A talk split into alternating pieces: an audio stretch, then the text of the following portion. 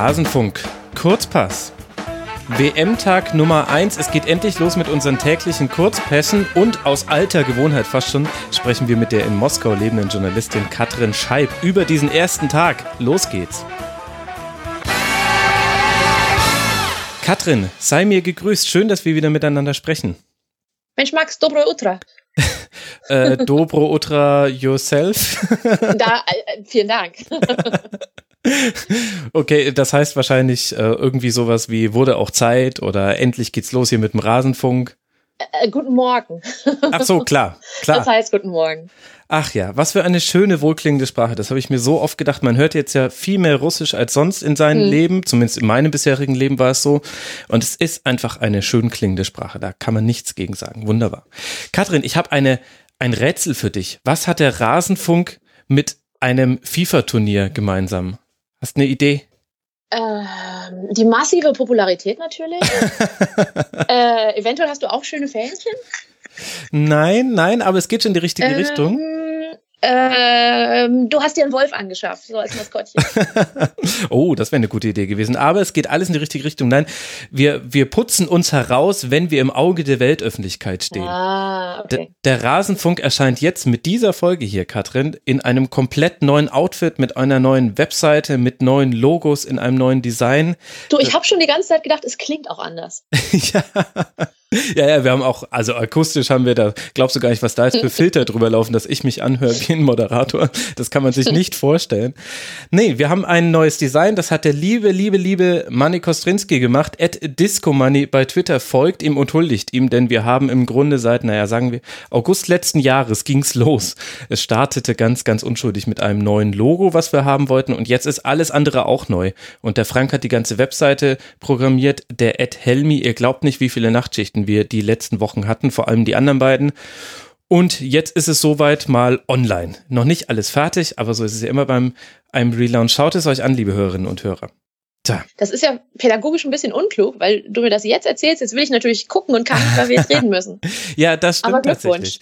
Ja, danke schön, danke schön. Ich äh, bin sehr froh, dass wir es jetzt irgendwie letztendlich noch hingekriegt haben. So, aber wir wollen ja gar nicht so sehr über den Rasenfunk sprechen, sondern über die WM. Und ich gehe davon aus, wir haben dieses Thema Stimmung in Russland. Das durchzieht ja unsere gemeinsamen Kurzpässe. Das mhm. ist jetzt dann schon das vierte Mal oder fünfte Mal, dass wir miteinander sprechen. Siehst du, ich kann schon gar nicht mehr zählen, so viel. Wie ist es denn jetzt, wo es wirklich losgeht? Das letzte Mal hast du noch ein bisschen Witze darüber gemacht, wie wenig man im Stadtbild sieht. Jetzt ist aber volles WM-Feeling und nur noch Fußball, Fußball, Fußball, oder? Ähm, was soll ich sagen? Ehrlich gesagt, also, äh, nee, ähm, äh, was, was einen totalen Unterschied gemacht hat, ist, dass seit ein paar Tagen halt die internationalen Fans in der Stadt sind. Ja. Und das hörst du und das siehst du. Und ähm, das ist natürlich, also das macht richtig Vorfreude, wenn du in irgendeinem Café sitzt und da sitzen draußen drei äh, Kolumbianer und dann kommen ein paar Leute aus Peru vorbei und dann gibt's äh, Sprechgesänge hin und her, wer ist lauter, wer kann länger. Das ist total schön und gut gelaunt und entspannt. Mhm. Aber es bleibt weiter so, im Stadtbild siehst du es halt da, wo irgendjemand offizielles oder manchmal vielleicht der Besitzer von einem Geschäft oder einem Supermarkt beschlossen hat, wir machen jetzt hier Deko. Ähm, also du siehst, wenn du was siehst, halt die offiziellen Fahnen mit den offiziellen Logos und eben Sabiwaka dem Wolf und mhm. dem Gagarin-Denkmal drauf und Kremlturm und sowas. In so, das sind ja diese bekannten, dieses sehr satte Rot und Blau, was sie da verwendet haben. Das siehst du viel. Äh, Fahnen ums Karl-Marx-Denkmal, Fahnen um die Lenin-Bibliothek, Fahnen um Pushkin, ne? Aber ich habe immer noch keine einzige Fahne aus einem Fenster hängen sehen von einer Privatwohnung. Ich habe immer noch kein Fähnchen, Aufkleber oder diese albernen Rückspiegelteile an einem, an einem Auto gesehen. Ähm, die Weitwinkelkondome äh, nenne ich sie. Sehr schön, sehr kreativ. ja, ne? Aha, ja, guck mal, die Teile. Ähm, nee, ehrlich gesagt, es ist, es ist so ein Bruch zwischen dem, was, was offiziell hier in der Stadt äh, so an, an Deko, an mit WM-Bezug stattfindet hm. und dem, was privat ist. Und privat ist da immer noch nicht viel. Klar, um die Stadien rum siehst du es, aber das ist ja dann auch wieder, das ist, sind offizielle Spielorte, da wird offiziell dekoriert.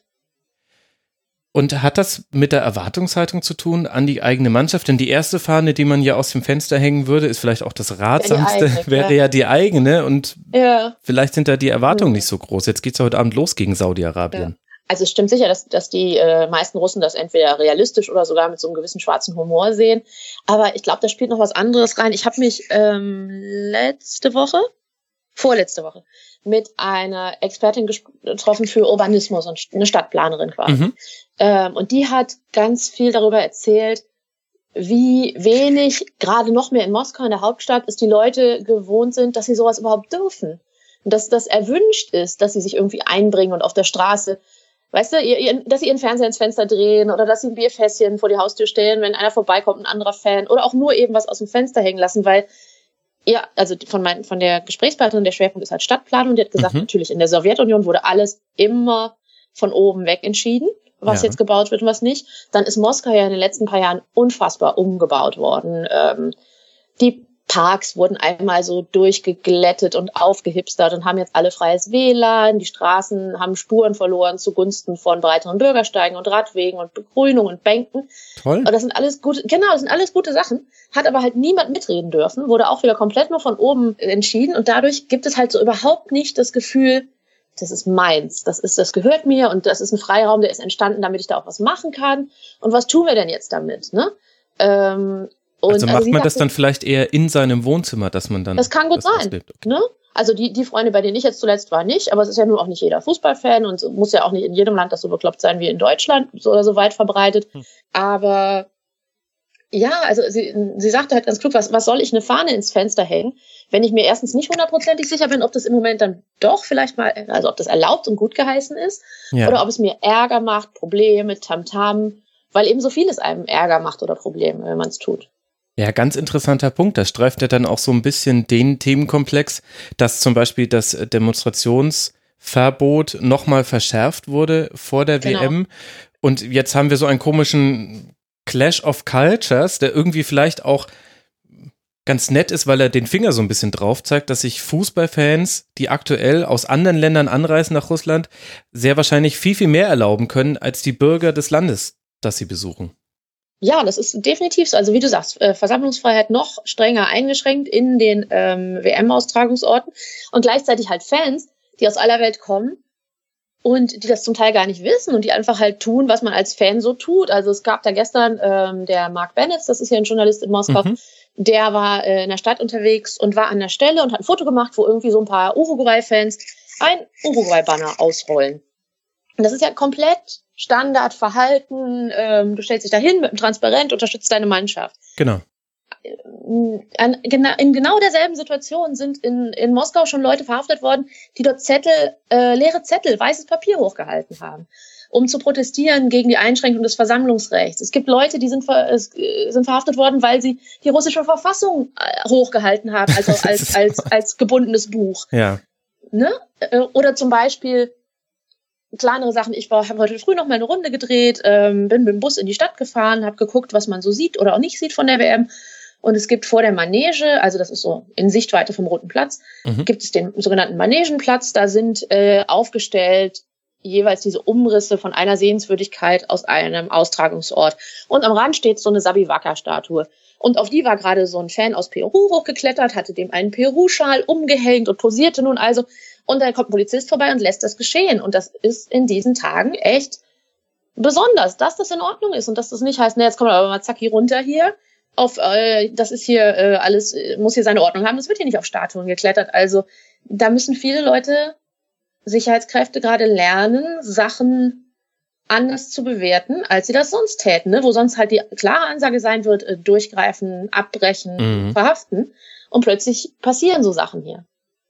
Ja, das ist schon Wahnsinn. Wir haben uns ja auch in dem letzten Kurzpass noch darüber unterhalten, dass bei einer Demonstration 2000 Demonstranten festgenommen wurden. Also 2000. Ja. Und wenn ja, ich das exakt. richtig verstanden habe, ist das Demonstrationsverbot inzwischen so weit ausgeweitet, dass eben auch wenn ich mich jetzt alleine irgendwo hinstellen würde und gegen mhm. etwas demonstrieren wollen würde, wo, glaube genau. ich, ganz viele Menschen sagen würden, Moment, das ist ja noch keine Demo, dass das schon mhm. verboten ist. Also Das stimmt. Das ist ähm, quasi ein, ein, eine, ein, eine Ein-Personen-Demo und ähm, da ist gerade wieder jemand äh, festgenommen worden, der, ähm, also muss man eins vorher ausholen, es gibt ja hier diese Studentenproteste gegen die Fanzone oben an der Uni, aus Angst vor Lärm in der Prüfungsphase und so mhm. weiter. Dann ist ein, ist ein Student festgenommen worden, weil er auf so einen WM-Aufsteller, so ein Wegweiserteil ähm, kein, den Slogan keine Fanzone gesprüht hatte. Ähm, und ich meine, dass, ne, dass das in Deutschland auch äh, unter als, als Vandalismus gesehen wird und wahrscheinlich ein, ein Bußgeld gibt oder ein sowas. Bußgeld, eine Ordnungswidrigkeit. Genau. Der Typ ist festgesetzt worden. Äh, dem drohte eine hohe Geldstrafe. Ich meine, es sind 65.000 Rubel. Äh, Wie viel ist das ungefähr in Euro? 1000 Rubel sind 14 Euro, 10.000 sind also 140. Das heißt, du bist dabei was so 800 Euro für einen Studenten und nicht nach deutschen Dimensionen, sondern ne, mit russischen Einkommen, was natürlich nochmal eine ganz andere Klasse ist. Und äh, dem hätte bis zu Gefängnis gedroht und dann hat eben jemand anders als ein Mann-Protest sich auf die Straße gestellt mit einem Schild, um äh, den zu unterstützen. Und den haben sie sich auch direkt gegriffen und der musste auch, also der musste dann auch eine Strafe bezahlen dafür. Wahnsinn. Den, den Sprayer haben sie äh, freigelassen, da haben sie entschieden, das ist kein Vandalismus. Ähm, wahrscheinlich auch, weil dieser Fall halt viel Öffentlichkeit gekriegt hat. Aber weißt du, dann bist du eine Stufe kleiner, dann ist es nur noch der, der einen anderen Protestierenden unterstützt und es guckt nicht mehr die ganze Weltöffentlichkeit kurz vor der WM, wie verhalten sie sich denn da? Mhm. Ja, und dann passiert dann doch wieder sowas. Wie stehst du dem den gegenüber? Du bist ja auch in einer besonderen Rolle, dass du in Moskau lebst, aber quasi mhm. die Wertevorstellungen und auch ein anderes, eine andere persönliche äh, Lebenswelt aus Deutschland ja noch mitbringst. Findest mhm. du es wichtig, dass man auch solche Themen jetzt immer wieder aufs Neue nennt, auch wenn wir alle im totalen Fußballfieber sind, weil Russland gegen Saudi-Arabien das krasseste Eröffnungsspiel aller Zeiten war, mit diesem 8 zu 7 nach der ersten ja, Halbzeit. Ja, natürlich.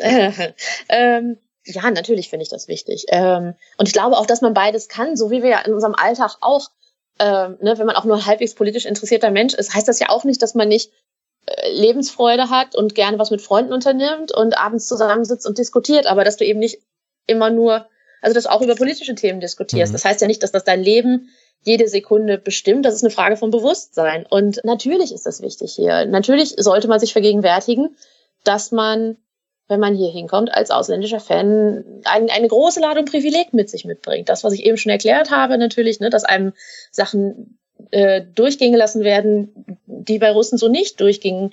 Aber auch finanzielles Privileg natürlich. Also du kommst hier in ein Land, gerade wenn du jetzt irgendwie aus einem EU-Land kommst, dann hast du wahrscheinlich ein anderes Einkommensniveau und findest, selbst wenn Moskau als Stadt teuer ist. Im Vergleich dazu, wenn jetzt zum Beispiel, weiß ich nicht, in Jekaterinburg oder so bist, wirst du mhm. vieles sicherlich, oder Wolgograd, als günstig empfinden. Du hast das Privileg, äh, in vielen Fällen, wenn du aus dem Westen anreist, weiß zu sein.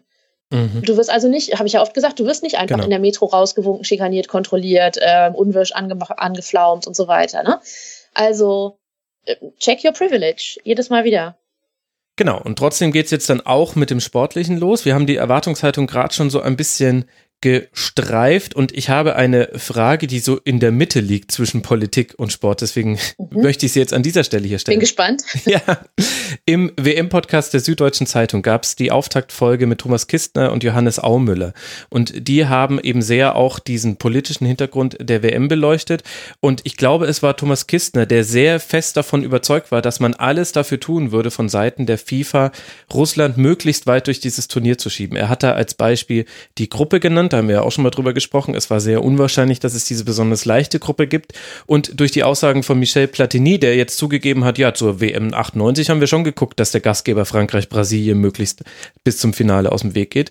Fand ich hm. interessant, wie wenig Widerhall das eigentlich gefunden hatte, diese Aussage. Ja, das hatte ich auch noch nicht gehört. Und auch die, auch der Spielplan passt ganz gut. Also jetzt dieses, äh, den vermeintlich leichtesten Gegner zu beginnen, dann könnte man sich einen Dreier holen und dann könnte man durchrutschen. Und er hat das so weit getrieben, dass er dann sogar gemeint hat, er glaubt, man versucht die durchzuziehen bis zum Finale, Viertelfinale, Halbfinale. Geht so ein bisschen in eine verschwörungstheoretische Richtung. Hältst du so ja. etwas denn überhaupt für möglich? Nee, du hörst mich hier gerade tief ausatmen. Ich musste gerade, als du es sagtest, schon einmal machen. Also jedem seine Meinung und in Ehren ähm, und natürlich, ne, es ist jetzt nicht, dass man von der FIFA nicht immer mal wieder negativ überrascht werden könnte. ähm, aber das halte ich, also das halte ich deshalb auch für unwahrscheinlich, weil du da einfach viel mehr beeinflussen musst. Du musst ja dann wirklich auch den Gegner beeinflussen. Klar, selbst wenn du unterstellst, was ich nicht tun würde, dass da irgendwie gedreht wurde am Spielplan, ähm, was, was willst du denn als nächstes machen? Dafür sorgen, also du kannst ja maximal dann eine, halt eine, eine der leichteren Mannschaften zulosen, äh, oder, ne, aber dann müsst du ja die in der nächsten Gruppe beeinflussen, wer wird in der Gruppe in erster, zweiter, mhm. gegen wen er spielt. Also, Also, nee, überzeugt ja, mich nicht. Ist, ist ein bisschen weit weg, vielleicht wegen der sportlichen Leistungsfähigkeit der russischen Mannschaft. Also äh, ein Frankreich 1998 irgendwie einen solchen Turnierbaum zu geben, dass ein Finale möglich ist im eigenen Land. Ja war halt auch deshalb möglich, weil da eine Generation von Fußballern gespielt hat, die es so halt vorher in Frankreich nicht gab in der Nationalmannschaft. Das ist jetzt in Russland ja. nicht ganz so oder werden wir Statuen so, erleben nee. der, der wichtigsten Spieler? Ich bin gespannt. Ja, ich bin auch sehr gespannt. Spielt denn das Sportliche jetzt eine große Rolle jetzt am heutigen Tage? Also wenn wir uns zurückerinnern, wie zum Beispiel die WM-Eröffnung 2006 in Deutschland war, da konnte man nichts anderes lesen, schon Tage vorher, als Porträts von Costa Rica. Es wurde einem um die Ohren gehauen, dass Urs Siegenthaler bei seiner Spielanalyse auch die Landesmentalität mit einplant. Mhm. Also man konnte sich auch vor sportlicher Vorberichterstattung nicht retten. Ist es in Russland ähnlich gerade? Ja, also jetzt natürlich ähm, in, in dieser Woche gibt's richtig, richtig viel Vorberichterstattung und auch drumherum Berichterstattung. Also jetzt gerade gab es zum Beispiel Porträts, ich glaube in Vedomosti, von all, jedem einzelnen Trainer, äh, also auch ein großes Stück über Löw. Klar, da findet total viel statt jetzt, aber ähm, war das das Stück, in dem du erfahren hast, dass er nebenberuflich mal Krawatten verkauft hat? Ja, wusstest du das? Nein, das wusste ich auch nicht. Guck mal. Ich war sehr dankbar, ich dass gedacht, ich das bei dir im Brustball gelesen habe. Und dann habe ich gedacht, da hast du wahrscheinlich wieder mal eine russische Vokabel, die du nicht beherrschst, oder es ist eine Redensart. Was heißt das denn da mit der Krawatte? Googelst es mal. Und dann habe ich herausgefunden, dass er wirklich Krawatten verkauft hat. Und dass es keine Redensart ist für irgendwas anderes. Also es gibt irgendwo in der aus der Schweiz auch ein Stück, wo das drin vorkommt, wo ich es dann deutschsprachig nachlesen konnte. Ähm, na gut, interessant an, an Löw ist natürlich, wenn du jetzt als russische Zeitung drüber schreibst, diese Perspektive, sein Vater in sowjetischer Kriegsgefangenschaft, diese Anekdote liest man dann halt öfter. Mhm. Und dass er als ja als Trainer ja quasi mal der Chef von Tschetschesow, dem russischen Nationaltrainer war genau. in Innsbruck, genau. Beim FC Tirol Innsbruck war das so yes. genau. Deswegen haben die jetzt auch noch so ein gutes Verhältnis miteinander und Tschetschesow hatte die Ehre, würde ich sagen, bei der deutschen WM-Kader-Bekanntgabe als Hologramm, als Hologramm bei der Pressekonferenz zu sein. Ich finde es schön, das dass der Fußball nicht überdreht. Das ist einfach nee, so bleibt, wie es ist. Das alles, alles immer gut auf Star Trek-Niveau halten. Ja, wenn es wenigstens Star Trek-Niveau gehabt hätte. Aber es hatte immerhin eine gewisse Komik, man soll ja nicht undankbar sein. Wenn wir übrigens bei so sportpolitischen Themen sind, dann kann man ja auch noch über den FIFA-Kongress von gestern sprechen. Da fand ich sehr beeindruckend, im negativen Sinne, es war nicht überraschend, aber die Art und Weise, wie Wladimir Putin da gefeiert wurde, mit Standing Ovations der kompletten äh, Delegation und auch wie er dann jetzt schon Wahlkampf für Gianni Infantino gemacht hat, indem er Dinge gesagt hat, wie er habe die FIFA in schweren Zeiten stark geleitet, er blieb ruhig, er ist ein echter Kämpfer. Also gerade, dass sie sich nicht noch ein Zimmer genommen haben auf der Bühne. Nicht ganz überraschend. Ich vermute, das wird uns aber jetzt dann auch über die Eröffnungsfeier noch mitbegleiten, dieses sich gegenseitige Anhimmeln und Verliebtsein. Naja, gleich und gleich, oder? Ähm, autoritär strukturierte, korrupte Männersysteme. Ja. Ähm, äh, erkennen sich dann vielleicht auch und haben sich gern ähm, und verstärken sich, äh, stärken sich einander den Rücken. Es ist wirklich interessant. Und an der Stelle auch noch ein anderer Hinweis, das habe ich jetzt gerade ganz, ganz kurz vor unserer Aufzeichnung erst noch gelesen. Mhm. Die WM sind, es ist ja immer ein Zeitpunkt, in dem man sehr genau gucken muss, was gibt es eigentlich so in anderen Lebensbereichen für Meldungen. Ganz, ganz berühmt sind so manche Bundestagsabstimmungen, bei denen nur zwei Leute teilgenommen haben, überspitzt formuliert. Und jetzt habe ich gelesen und das Datum auf kicker.de, wo ich die Meldung jetzt zuerst gesehen habe, ist von gestern Abend. Ich vermute, dass da auch die Pressemitteilung rausgeht. Die UEFA hat gestern Abend ganz, ganz zufällig kurz vor dem dem WM-Hype mhm. verkündet, dass man die Ermittlungen wegen Verstoßes gegen das Financial Fairplay gegen Paris Saint-Germain, wir erinnern uns, Mbappé und Neymar, erstmal mhm. eingestellt hat, weil man nichts gefunden Ach, hat. Schön. Ja, ja, super. Also das ist ja das klassische ähm, äh, Meldung vergraben. Total. Und äh, ich, ich, vermute auch, es wird sehr gut funktionieren. Deswegen wollte ich es hier ja. nennen, obwohl es eigentlich ja. mit dieser Folge nicht so direkt was zu tun hat. Aber einfach, einfach Wahnsinn, diese großen Organisationen. Und man muss auch selbst als Journalist, finde ich, ein so offenes Auge haben, dass einem selber nicht auch Dinge durchrutschen. Und wahrscheinlich rutschen einem auch tausend Dinge durch. Also unglaublich. Ja, mehr, mehr Power für die Kollegen vom Kicker, dass sie es gemeldet haben. Ja, super. Ich, sehr gut. Ja. Sehr, sehr gut. Absolut. Okay, kommen wir zurück äh, zur WM. Ich habe ach, ich habe, ich erfahre ja in deiner NTV-Kolumne, es ist ein Jammer, dass die vorbei ist und im Brustball habe ich so viele nette Geschichten erfahren und einen Aspekt, da habe ich mich dann drüber gewundert, warum wir da noch gar nicht drüber gesprochen haben, denn eigentlich liegt es nahe, du hast geschrieben, manche Mannschaften, nämlich die, die in St. Petersburg beheimatet sind, sind ja mhm. von den berühmten weißen Nächten betroffen. Das heißt, das in St. Stimmt. Petersburg wird es nicht richtig dunkel. Ja. Liegt total nahe. Hast du gerade auf dem Schirm, welche Mannschaften das sind? Also ich weiß, dass England da in der Nähe untergebracht ist. Kroatien noch, weil die haben sich auch dazu Ähm, Kroatien. geäußert, haben gesagt, Ich wir haben nicht, gute da- Vorhänge. Genau. Wir haben gute Vorhänge. ja, ähm, ähm, ich weiß gar nicht, ob da noch mehr sind. Ich habe jetzt leider gerade die Karte mit den Quartieren nicht vor Augen. Aber ne, Petersburg natürlich ist einer der großen Austragungsorte bis hin zu, ich glaube, ein Halbfinale. Ähm, ist also logistisch nicht ganz unklug, da in der Nähe zu sein. Kann sein, dass da noch ein, zwei mehr sind. Und ich meine, es muss ja dann auch gar nicht zwingend Petersburg sein. Ähm, also du kriegst das auch hier in Moskau schon ganz gut mit. Wir haben eigentlich nur so ein paar Stunden Nacht im Moment. Das ist mal das Klassische, so verschlafen, äh, ab ins Bad, Zähne putzen und dann feststellen, es ist drei Uhr morgens. Ähm, Wie, wie ist es Also- dann, dann in, in St. Petersburg, wenn, wenn du es in Moskau schon merkst? Wie muss ich mir das einfach vorstellen? richtig hell.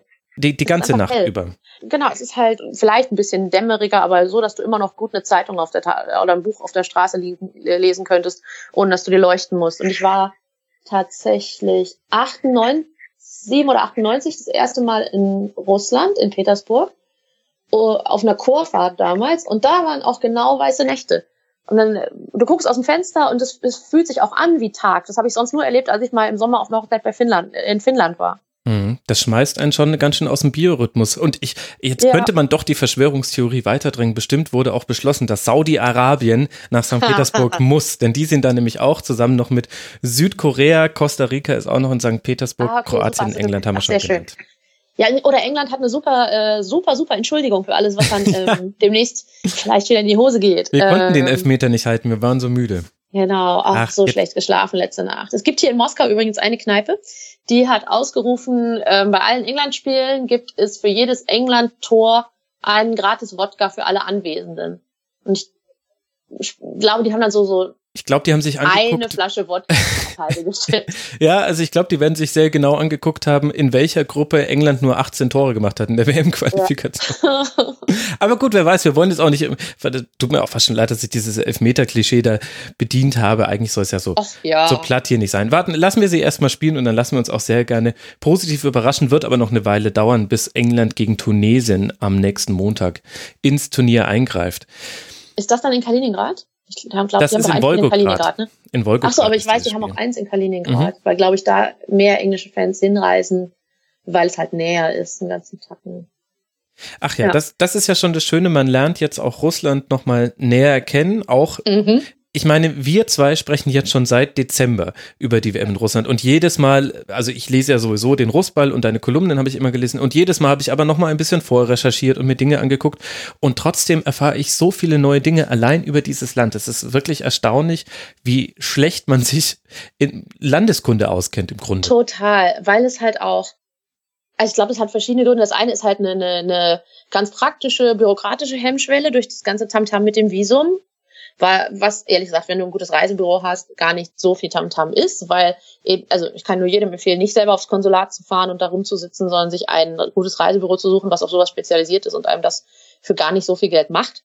Also ich glaube, das ist halt eine, eine, eine praktische Sache. Du wirst halt nicht sagen, ach komm, Städtereise am Wochenende, jetzt machen wir mal Moskau statt Barcelona oder so. Ähm, und das andere ist natürlich, dass so vieles immer noch natürlich historisch besetzt ist, dass ähm, halt die Großvätergeneration nach Hause gekommen ist, schwer traumatisiert, äh, mit Geschichten aus einem Land, äh, wo es immer eisig kalt ist und wo Mhm. Menschen erfroren sind. Und wie immer muss man natürlich sagen, äh, auf beiden Seiten schwer traumatisierte Menschen. Das soll jetzt nicht irgendwie kleinreden, dass es natürlich, dass Deutschland diesen Krieg vom Zaun gebrochen hat. Ich meine nur, also das ist natürlich im deutschen Bewusstsein sind diese Geschichten immer noch so tief drin. Ähm, als wir hier frisch hingegangen sind, ähm, eine Bekannte aus einem erweiterten Familienkreis, schon deutlich ältere Dame, hat lange gefragt, nicht wann kommt ihr denn zurück, sondern wann dürft ihr denn zurück? Hm. Und dann mussten wir immer sagen, nee, wir gehen da ja freiwillig hin und wir finden das interessant und das ist bestimmt nicht alles einfach. Aber wir wollen da ja hin und wir wollen uns das anschauen und gucken, wie es dann ist. Und wie du sagst, halt auch immer wieder neue Sachen rausfinden. Mhm. Es gibt ein tiefes Unbehagen gegenüber dem Osten. Jetzt als, als jemand, der in Westeuropa und Mhm. im globalen Westen vielleicht betrachtet, lebt, das merkst du auch in komplett jeder Berichterstattung, egal ob wir jetzt dann uns angucken, wie haben deutsche Medien über diesen Skripal-Vorfall berichtet, Mhm. noch über andere Dinge, auch wie wird jetzt über die WM wahrscheinlich berichtet werden und nie vergessen, liebe Hörerinnen und Hörer, wir haben uns ja gerade auch um eine Europameisterschaft beworben, also ob dann Deutschland so viel besser ist bei vielen Dingen, als das, wo man jetzt mit dem Finger drauf zeigt, das wird sich erst noch erweisen müssen. Und mit Blick auf die WM 2006 würde ich sagen, von weißen Westen kann man da, glaube ich, nicht ausgehen. Naja. Ja, Moment, also ne, klar, was das Korruptionsthema angeht, aber ähm, also, ne, ich weiß, du hast es nicht so gemeint, aber ich glaube, in Sachen Rechtsstaatlichkeit, demokratische Grundprinzipien, so, so, muss man schon immer noch ja, mal kurz sagen. Nein, nein, das, das ist Du meinst jetzt ich meinte jetzt die Baustelle Korruption. Nee, und ich meinte sowas wie Kommerzialisierung und sich ja, komplett genau. den Kommerzinteressen äh, eines Verbandes ausliefern. Sowas meinte ich jetzt. Nee, nee, also ich möchte jetzt nicht die, das haben wir ja, glaube ich, schon ganz gut umrissen, dass ein Mann Demo. das, genau. Das ist eigentlich ein sehr, ein sehr plakatives Beispiel. Ja. Und auch alles, was man rund um die Nationen lesen kann, die in Grosny oder in der Nähe stationiert sind, also ah, stationiert, wollten nicht diesen Militärbegriff untergebracht. untergebracht sind. Das mhm. ist ja auch ein, ein so großes Thema. Allein darüber könnte man ja Stunden reden, was, was mit dieser Region, mit dieser Stadt passiert ist. Ich habe einen Artikel gelesen, da hieß es, vor 20 Jahren hätte Grosny noch ausgesehen wie Dresden 45. Mhm. Ich ich weiß es nicht, aber allein, dass ein Journalist, eine Journalistin, was glaube ich in dem Fall sich zu so einem drastischen Vergleich begibt, wird es auf jeden Fall zeigen, okay, da sah es ja schlimm aus. Jetzt sieht es ein bisschen aus wie Dubai, ist eben dann die, mhm. die, der nächste Satz gewesen. Dann haben wir Mo Salah, der sich mit Ramzan Kadyrov, dem tschetschenischen Machthaber, fotografieren lässt, der in Tschetschenien eben Schwule verfolgt, Menschenrechte werden auch da ignoriert. Eigentlich könnte man bei dieser WM tatsächlich fast nur über Politisches reden. Das ist Wahnsinn. Ja, also gerade dieses, also dieses, es ist natürlich, ne, wenn du siehst dieses äh, Mosala-Foto und äh, bist natürlich sofort erinnert an das Erdogan-Foto, aber das hier ist natürlich nochmal ein ganz anderes Kaliber. Ähm, und das ist, das hilft Kadyrov so sehr, dieses Foto, weil der ist, mhm. ne, der ist schon jetzt in Russland, der ist mächtig, Putin braucht den, weil das so, das ist der eine starke Mann und eben auch Moslem, der sagt trotzdem hier in dieser Region, wir stehen zu Putin äh, der ist extrem loyal, aber dafür kriegt er natürlich, ich meine, es ist kein Wunder, dass Grosny heute so aussieht, wie es aussieht. Ne? Äh, und im Gegenzug gibt's dann eben alle paar Monate wieder diese öffentlichen, ähm, wie sagt man, wie hieß das früher, diese, diese Vasallenbezeugungen, das mhm. ist weiter hier, Putin ist weiter unserer und ich bin äh, zu ihm äh, loyal. Ja. Ja, es ist wirklich ein, ein, ein spannendes Turnier. Ich bin auch gespannt, wie es sich hier im Rasenfunk die Waage halten wird. Natürlich geht es hier immer erstmal ums Sportliche und sobald dann die Spiele gespielt sind, werden die besprochen. Aber ich werde schon versuchen, auch immer diese Nebenthemen hier nochmal anzusprechen, liebe Hörerinnen und Hörer. Ansonsten gibt es auch noch einen weiteren WM-Podcast von der Taz. Russisch Brot heißt der und die haben sich vorgenommen, noch mehr auf die politischen Hintergründe einzugehen. Ich denke, da habe ich jetzt bisher, gibt es glaube ich erst eine Folge, die zweite konnte ich noch nicht hören. Ich empfehle den jetzt einfach mal an der Stelle, aber natürlich immer erst, nachdem ihr den Rasenfunk gehört habt. Das ist ja sowieso klar, liebe Hörerinnen und Hörer.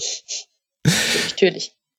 Jetzt haben wir ja auch noch den Themenkomplex Hajo Seppelt, haben wir letztes Mal schon drüber gesprochen. Die neueste Entwicklung dazu ist, er wird nicht nach Russland reisen, nachdem er sich auseinandergesetzt hat mit Einschätzungen des BKAs und des BNDs, die ihm gesagt haben, also du würdest da eine Gefahr für Leib und Leben eingehen und dieses Risiko ist ihm zu hoch. Eventuell auch damit zusammenhängt, dass er jetzt angekündigt hat, es kommen noch neue Enthüllungen rund um das Dopingsystem in Russland. Wir haben ja schon das letzte Mal drüber gesprochen, dass das logischerweise von russischer Seite aus ganz, ganz anders thematisiert wird als von deutscher Seite aus und dass es eher so ähm, genutzt wurde, um zu sagen, ja, guck mal, sogar den lassen wir rein, sogar unserem größten Kritiker stellen wir mhm. uns. Im, Im, zweiten Anlauf, muss man sagen. Im zweiten Anlauf, genau, aber, nicht, genau. Aber über den hat man ja nicht so, so groß berichtet dann. Das ist, mhm findet diese Personalie jetzt immer noch statt? Wird das so ein Dauerthema sein? Also gerade als deutsche Journalistin wirst du ja wahrscheinlich dann einmal häufiger mit dem Thema konfrontiert als vielleicht mhm. andere. Also ehrlich gesagt habe ich zu der neuen Entwicklung, dass er jetzt entschieden hat, nicht zu kommen, äh, noch nichts gesehen. Das ist ja von was gestern Abend, glaube ich. Gestern Abend, genau, also sehr ähm, kurz. Ich habe genau, ich habe heute früh ehrlich gesagt noch nicht quer gucken können, weil ich gerade noch mal kurz in der Stadt unterwegs war heute Morgen. Äh, und dann haben, dann jetzt reden wir ja schon. Ähm, ich gehe davon aus, dass das nochmal gemeldet wird. Ich gehe davon aus, dass das auch nochmal einiges an Kommentaren hervorruft. Aber ich kann dir da leider jetzt noch nichts erzählen, was ich wirklich gesehen hätte. Mhm. Aber wir wollen, ich habe mir das auch fest vorgenommen, ich will auch nicht immer hier dämonisch ähm, mit dem Finger auf äh, das Land Russland zeigen. Es gibt auch, auch wenn man mit bedenken muss, Menschenrechtslage, alles überhaupt nicht gut und das soll thematisiert werden, aber es gibt auch die positiven Geschichten und die sollen auch ihren Platz finden. Und eine davon mhm. hast du erlebt, Katrin. Und ja, wenn ich jetzt sage, dass die, dass es damit zusammenhing, dass du mit elf Polizisten zu tun hattest, innerhalb eines, einer Nacht eigentlich. Und es war keine Fußballmannschaft, es war nicht der Betriebssport. Ach ja, stimmt, genau, das wäre eigentlich nett gewesen. Ja. Äh, dann, ja, dann ähm, muss ich ähm, sagen, erklär, hol uns da nochmal kurz rein. Du hast da einen so schönen Text drüber geschrieben, den werde ich auch in den Shownotes verlinken, aber gib mal einen kleinen Teaser für die Hörerinnen und Hörer. Um was ging's denn? Ja, also das Schöne an, an WM ist halt, gerade wenn du Journalistin bist, dass Freunde aus Deutschland, die auch Journalisten sind, dann plötzlich in der Stadt sind und man kann sich auf ein Bier treffen und zwischendurch mal quatschen und so. Und so kam eben ein Freund aus Berlin, der äh, für eine große Nachrichtenagentur arbeitet und den ich jetzt hier natürlich nicht identifizieren werde, weil er mir diese, diesen Abend eingebrockt hat. Ähm, aber sagen wir mal, er heißt R, R. -Punkt, und kam an und am ersten Tag alles geklärt, Akkreditierung, und am zweiten Tag wollten wir Abendessen gehen. Und er kommt rüber und bei uns, ich wohne auf so einem, in so einem Wohngelände, so eine kleine Anlage. Am Eingang ist eine Schranke mit so einem Wärterhäuschen. Und wenn da jemand kommt, wollen die immer einmal den Pass sehen. Und da fiel ihm auch, dass er seinen Pass nicht mehr hatte. Und dann haben wir, ähm, naja, Metro-Hotline angerufen, ein paar Sachen, er ist den Weg abgelaufen und dann hat er sich in der Metrostation an die Polizei gewandt. Und da hat die Moskauer Polizei versucht zu zeigen, was sie kann und hat mit einem hohen Aufwand an Personal mit einem hohen Aufwand an Bürokratie, hm. an rumgegondelt durch die Stadt, weil verschiedene, weil, weil der Ort, wo er gemerkt hat, dass er den Pass nicht mehr hat und den Ort, wo er sich an die Polizei gewandt hat und der Ort, wo er in die Metro, das sind alles verschiedene Polizeireviere, die müssen dann alle ein, äh, ein wie sagt man, eingebunden werden. Dann fahren wir alle nochmal zu diesem Wärterhäuschen, wo er nun diese Erkenntnis hatte. Und plötzlich stehst du da und um mich rum stehen halt fast, fast ein Dutzend Polizisten. Und wegen einer, eines verlorenen Passes. Wegen eines verlorenen Passes.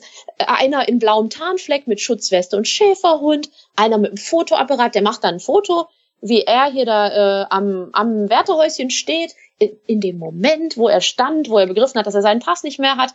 Ähm, einer in Zivil, der eine nach der anderen raucht äh, weißt du, so und es ist, es ist wie ein Kammerspiel. Und ja, also nicht nur bin ich äh, zum ersten Mal in meinem Leben in einem russischen Polizeiauto gefahren und auch noch in einer sehr netten Atmosphäre, wo zwischendurch dann immer so Fußball-Smalltalk, ach, deshalb sind sie hier, ja, ich, äh, ich habe ja mal im Wembley-Stadion die und die spielen sehen. Und was sagen sie denn eigentlich zu Leicester, wie die da Meister geworden sind, so. Hm. Und es zog sich aber einfach. Wir haben um sieben angefangen. Und genau, und der Knackpunkt ist halt, dass hier mein Besuch, der spricht kein Russisch.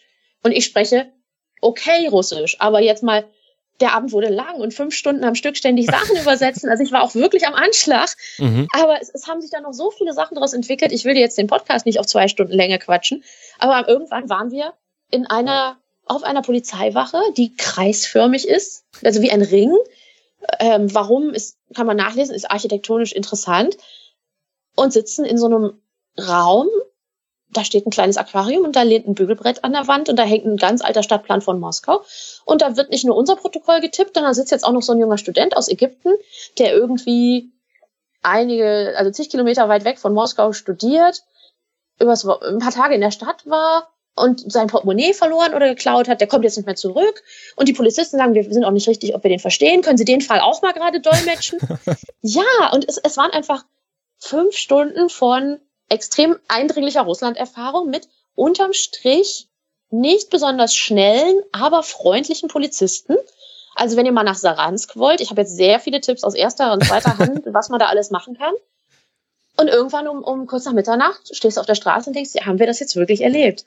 Und die, der Knüller ist übrigens, was in dem Blogpost nicht steht, weil es erst am nächsten Morgen passierte, ist, es endet halt damit, dass ähm, hier mein Freund fuhr wieder in, in sein Hotel, sollte mhm. dann noch mal gucken, ob er den Pass da hat und dann anrufen. Dann hat er mich angerufen, nein, ich gehe jetzt ins Bett, Pass ist hier nirgends. Ich sollte dann einen der Polizisten anrufen, habe ich auch gemacht. Ja, der ist gut angekommen, nein, er hat den Pass nicht.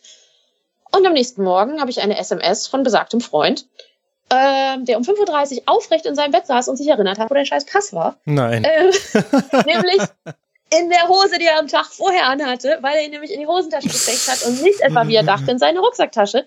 Das heißt, nach allem, was wir in, diesen, in dieser Nacht erlebt haben, da auf der Polizeiwache, sind wir am nächsten Tag dann natürlich wieder zur Polizei, weil man ja diese Anzeige rückabwickeln muss. Denn sonst ist der ja ein Fall und muss als nächstes ja, bei ja. der Botschaft melden und so.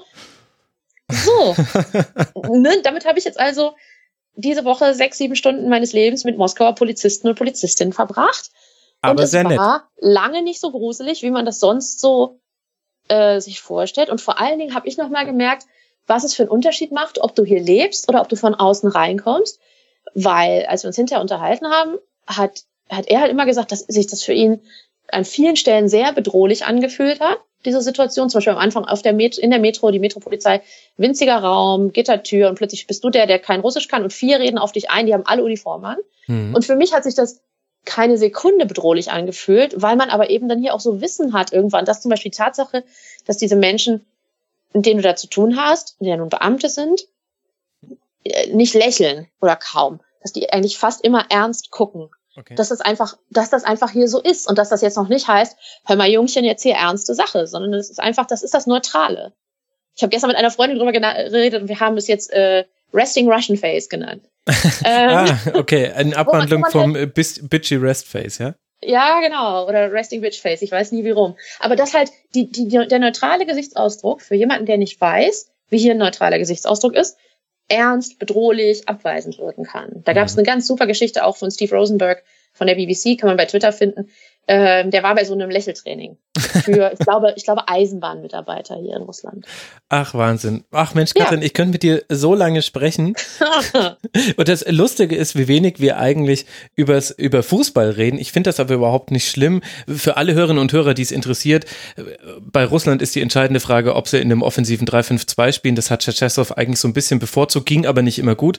Und Saudi-Arabien wird so spielen wie immer 4-2-3-1 und wahrscheinlich wird es aber auch nicht das hochklassigste Spiel werden. Also mein, ich habe noch nicht getippt in allen Tippspielen, in denen ich so mit drin bin, aber ich glaube, ich gehe auf 0 zu 0 und fühle mich da ähm, ganz gut. Ich schließe mich deiner äh, Expertise zum Spielaufbau natürlich total an, muss aber kurz noch zu Protokoll geben übrigens, dass ich äh, neuerdings Ko äh, Kolumbien unterstütze und möchte, dass Kolumbien Weltmeister wird, ähm, weil nämlich ein Freund hier in Moskau jedes Mal zur WM so eine Lotterie organisiert. Jeder zahlt 100 Rubel in den Topf, bekommt dann ein Team zugelost und wenn dein Team Weltmeister wird, bekommst du den Topf. Also go Kolumbien, yeah, yeah. Sehr gut. Ja, Kolumbien, da, das wäre zumindest eine sehr, sehr schöne Geschichte und mhm. Außenseiterchancen kann man denen schon zurechnen. Kolumbien hat eine geile Truppe überhaupt. Es gibt ganz, ganz tolle Mannschaften und bevor wir jetzt enden, kann ich nur loswerden. Liebe Hörerinnen und Hörer, auch liebe Katrin, genießt diese Gruppenphase. Die Gruppenphase ist immer die schönste Zeit einer WM, denn es kann noch nichts passieren. Das Größte, was passiert, ist, dass man ein bisschen schadenfreudig sein kann oder Schadenfreude erlebt, weil die eigene Mannschaft stolpert. In der Regel scheiden aber die Mannschaften, für die man hier im europäischen Raum dann die Daumen drückt, sehr, sehr selten aus in der Gruppenphase. Und es ist, man hat noch dieses sichere Netz, dass es meistens noch ein Spiel gibt und noch ein Spiel. Und das, hm. und nur Fußball, den ganzen Tag nur Fußball. Fußball. Ich habe ein bisschen Angst, weil ich ganz viele Spiele davon nachts sehen werde, um sie nachzugucken. Aber trotzdem, den ganzen Tag nur Fußball. Genießt die nächsten zwei Wochen. Danach fängt die K.O.-Runde an. Dann wird alles ein bisschen verkrampfter, verbissener. Dann, ja, dann. Andererseits ist da dann auch mal ein spielfreier Tag zwischen. Das ist auch mal ganz gut, dann, wenn man in der Phase vom Turnier ist. Was ein, dann kannst du mal deinen Schlaf. Ja. Kannst du mal deinen Schlaf nachholen? Ja, gut, ich mache ja trotzdem dann Sendungen und die spielfreien Tage ja. sind für mich wahrscheinlich die, die Möglichkeit, dann auch mal die Journalistinnen und Journalisten anzurufen für den Kurzpass, die in Watutinki sitzen bei der deutschen Nationalmannschaft, weil die haben halt eher dann mal Zeit rund um die Liebe Hörer, ihr habt das gehört. Wie der Max das sagt, ist das richtig. Watutinki. Wir haben uns mit ein paar Leuten hier zusammengesetzt, die entweder in Russland leben oder es mal getan haben und haben uns so ein Russland-WM-Berichterstattungstrinkspiel äh, ausgedacht. Und immer wenn, ihr habt das von uns, das ist jetzt Ansage, immer wenn einer im Fernsehen oder im Radio Watutinki sagt, müsst ihr einen trinken. Ja. Watutinki hört sich halt auch an wie bei Pippi Langstrumpf. Also, Takatuka, total. Wahnsinn, ja, ich, ich äh, werde mich sehr bemühen, es immer richtig auszusprechen. Katrin, ich danke dir ganz, ganz herzlich. Ich bin mir sicher, wir hören uns wann auch immer auch noch während der ja. WM, nach der WM. Das kriegen wir auf jeden Fall hin. Ich wünsche dir eine wunderbare Zeit und vielen, vielen Dank für deine großartige Berichterstattung, die du vor der WM gemacht hast. Hier im Rasenfunk, aber auch bei dir auf karscheib.de und auf NTV. Vielen, vielen Dank. Ja, danke, dass ich äh, so oft mit dir Podcast machen durfte. Das hat total Spaß gemacht. Man ist da ja in guten Händen, dann kann man auch freier erzählen. Ach schön, das freut mich. Dann wünsche ich go, uns go allen Kolumbien. Go Kolumbien. Ein schönes Turnier uns allen. Macht's gut. Ja, ciao. Macht's gut, ciao.